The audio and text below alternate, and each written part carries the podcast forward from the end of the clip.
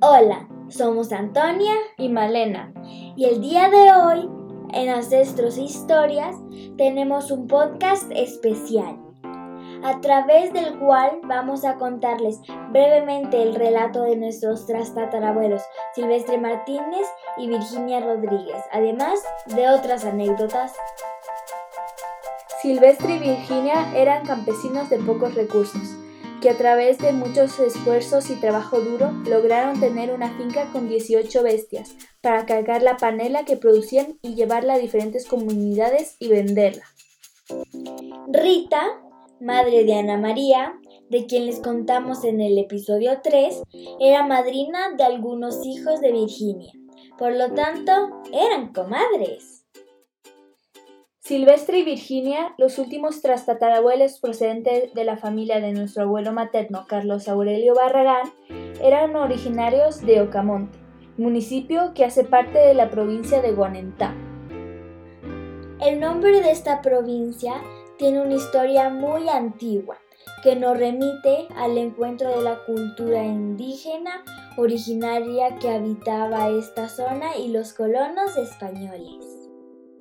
Estas tierras antes de la colonia eran habitadas por el pueblo guane, compuesto por personas altas, delgadas y de tez clara, quienes solían dibujar figuras geométricas y lucían ostentosas joyas de oro. Vivían de la pesca ya que habitaban cerca del río Chicamocha.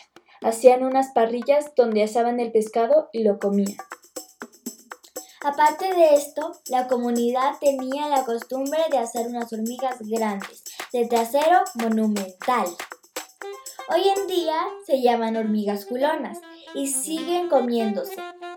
Nuestro abuelo las come, nuestra mamá las ha probado y nosotras las hemos visto, pero no nos hemos atrevido a probarlas. Los vestigios de los guane muestran que producían sal, llevaban vestimentas y utilizaban calabazos para guardar su comida. Los patrones de las pinturas rupestres encontradas hacen pensar que además poseían una especie de lenguaje escrito. Martín Galeano, español, enviado por Gonzalo Jiménez de Quesada, hizo una expedición por estos parajes encontró a esta comunidad en lo alto de la meseta de Géridas, rebautizado años después como la Mesa de los Santos. Durante el siglo XVI, los españoles mataron a muchos y esclavizaron a otros. La comunidad quedó devastada y los que sobrevivieron murieron por las enfermedades que llevaron los colonos. La provincia recibió su nombre en honor al gran cacique Guanenta. Cuenta la leyenda que su pueblo, el cual le tenía gran afecto, le dio cuatro encantamientos poderosos para salvarse de los colonos españoles. Cuando los seis jinetes que le perseguían le dieron alcance, lanzó el primer encantamiento, pepitas de oro que detuvieron a los codiciosos españoles. Pero una vez más los invasores lo alcanzaron, y el cacique tuvo que utilizar el segundo encantamiento, un mechón de pelos muy largo con el que se enredaron los caballos y le dieron ventaja para seguir escapando. Por tercera vez, los perseguidores se acercaron peligrosamente a él. Por lo tanto, les tiró un cuenco con grasa, el tercer encantamiento, que les hizo resbalar y caer. Siguió hasta que llegó a un risco y tuvo que detenerse. No tenía escapatoria. Los españoles lo rodeaban.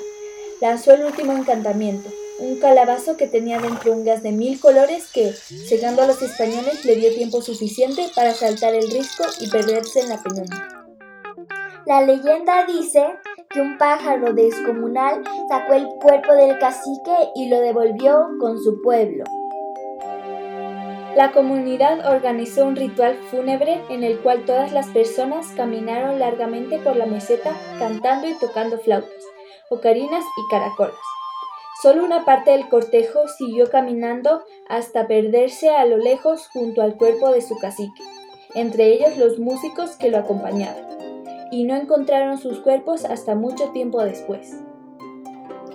Más de 500 años después, don Alfonso, un campesino de la región, encontró una cueva y decidió entrar.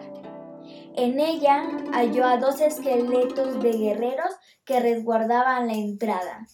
Siguiendo hacia adelante, vio restos de cinco viejecitas, a un niño y a un guerrero. Más adelante descubre a cuatro guerreros cuyas lanzas estaban listas para atacar impidiendo el paso. Don Alfonso siguió avanzando y encontró a cuatro músicos con sus instrumentos en mano. En otra cabina habían restos de mujeres, niños y niñas. Todos los cuerpos estaban momificados y tenían en sus manos cuencos con veneno. Silvestre y Virginia eran mestizos. Posiblemente por su sangre y por la nuestra, corre también la historia del pueblo Guane. Los Trasta tuvieron cinco hijos e hijas. Vicente, Emeterio, Estefanía, Nieves y Andrés. Nuestra bisabuela Toñita nos cuenta que cuando era pequeña, sus papás la llevaban a visitar a sus tías Nieve y Estefanía, que vivían en la misma casita. Ellas les daban a la bisabuela y a sus hermanos chocolate guardado de hace años, que tenía hasta gorgojos, bichos y gusanos. A ellos no les gustaba para nada.